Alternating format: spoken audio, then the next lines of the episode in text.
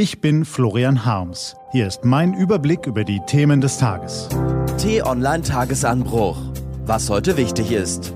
Dienstag, 28. Mai 2019. Eine klagt, eine kämpft. Gelesen von Nico van Kapelle. Was war? Eine Wahl, zwei Verliererinnen. Die eine tritt die Flucht nach vorne an, die andere lamentiert. SPD-Chefin Andrea Nahles braucht im Geist nur bis drei zu zählen, dann hat sie auch schon 30 innerparteiliche Kritiker am Hals. Bevor sie abgesägt wird, nimmt sie lieber selbst die Säge in die Hand und verkürzt ihre eigene Amtszeit als Fraktionsvorsitzende. Schon kommende Woche will sie die eigentlich erst im Herbst anstehende Neuwahl ihres Bundestagspostens ansetzen, in der Hoffnung, ihre Kontrahenten Martin Schulz und Achim Post so zu überrumpeln. Annegret Kramp-Karrenbauer wiederum hat sich dafür entschieden, die Verantwortung für die Niederlage bei der Europawahl weniger bei der CDU-Politik als vielmehr bei deren Kritikern zu suchen. In erster Linie böse Journalisten und noch bösere YouTuber. Bedeutungsschwanger klagt sie über Meinungsmache und raunt von Regeln, die künftig im Wahlkampf gelten müssten. Vielleicht findet sie ja heute zwischen ihren vielen Terminen die Zeit, mal eben das Grundgesetz aufzuschlagen und sich über die Regeln unseres Rechtsstaats zu informieren. In Artikel 5 steht dort, jeder hat das Recht, seine Meinung in Wort, Schrift und Bild frei zu äußern und zu verbreiten und sich aus allgemein zugänglichen Quellen ungehindert zu unterrichten. Die Pressefreiheit und die Freiheit der Berichterstattung durch Rundfunk und Film wird gewährleistet, eine Zensur findet nicht statt. Und das Schöne in unserem Land ist ja, daran müssen sich sogar CDU-Chefinnen halten. Wir bleiben bei der Wahl. Und zwar bei einem, der gestern noch Sieger war und heute weggeräumt wird. Sebastian Kurz hat bei der Europawahl mit seiner Partei ein glänzendes Ergebnis eingefahren, nur um am Tag danach vom österreichischen Parlament seines Amtes als Bundeskanzler enthoben zu werden. Das verschafft ihm den zweifelhaften Ruhm, als erster Kanzler seit dem Zweiten Weltkrieg per Misstrauensvotum abserviert zu werden. Und die zweite Premiere nimmt er auch gleich mit. Niemand war je so schnell wieder vor der Tür wie er.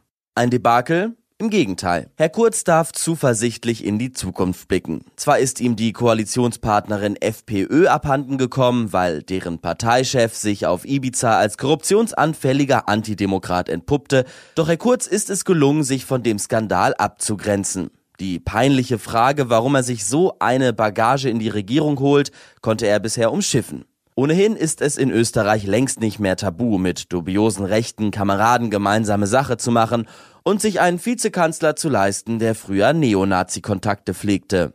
Die FPÖ ist gesellschaftsfähig. Solange der Anzug gut sitzt, stört das braune Innenfutter nicht. Und bei der Europawahl hat Herr Kurz dann davon profitiert, dass vielen Anhängern der FPÖ die offensichtliche Bereitschaft zur Korruption dann allerdings doch ein bisher aufgestoßen ist. So gaben sie ihr Kreuzchen lieber dem feschen Kanzler. Aber auch den Sozialdemokraten hat er Stimmen abgejagt. Die bevorstehenden Neuwahlen dürften ihn deshalb kaum schrecken. Seine Popularität ist ungebrochen, nur in den anderen Parteien kann ihn inzwischen fast niemand mehr ausstehen. Was die Koalitionsbildung nach der Neuwahl ein bisher heikel macht. Aber wer weiß, vielleicht ist nach der Wahl ja alles wieder beim Alten mit den Buddies am rechten Spielfeldrand. Ex-Vorsitzender Strache, der mit seinem Ibiza-Auftritt seine politische Karriere eigentlich für immer ins Aus hätte befördert haben sollen, darf schon jetzt einen Wahlerfolg vermelden. Er hat es bei den Europawahlen tatsächlich ins EU-Parlament geschafft.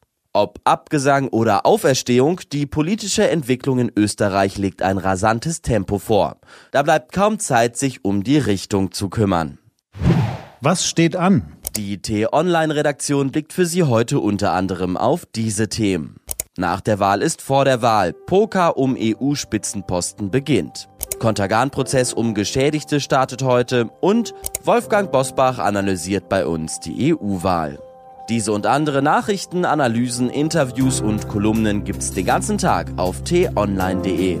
Das war der T-Online-Tagesanbruch vom 28. Mai 2019. Produziert vom Online-Radio- und Podcast-Anbieter Detektor FM. Den Podcast gibt's auch auf Spotify. Einfach nach Tagesanbruch suchen und folgen. Ich wünsche Ihnen einen ereignisreichen Tag. Ihr Florian Harms.